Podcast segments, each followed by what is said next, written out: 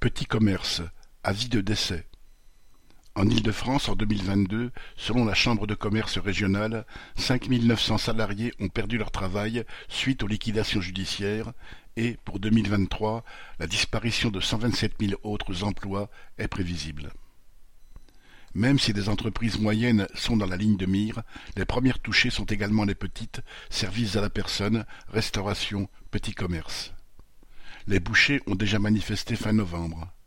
Parmi les boulangers, beaucoup ont déjà fermé, en particulier dans les communes populaires où les consommateurs aux salaires laminés par la crise se rabattent de plus en plus sur les baguettes à cinquante centimes, voire moins, du supermarché local et des chaînes de boulangerie industrielles.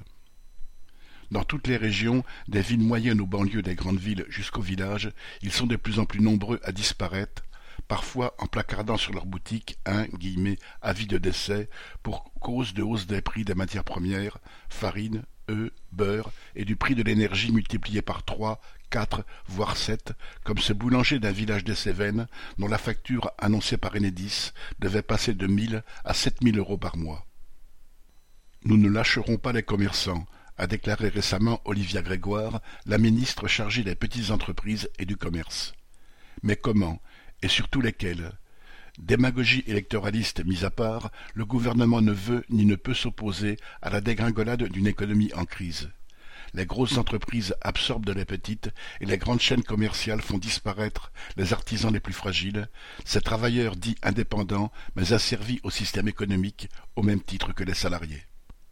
Sylvie Maréchal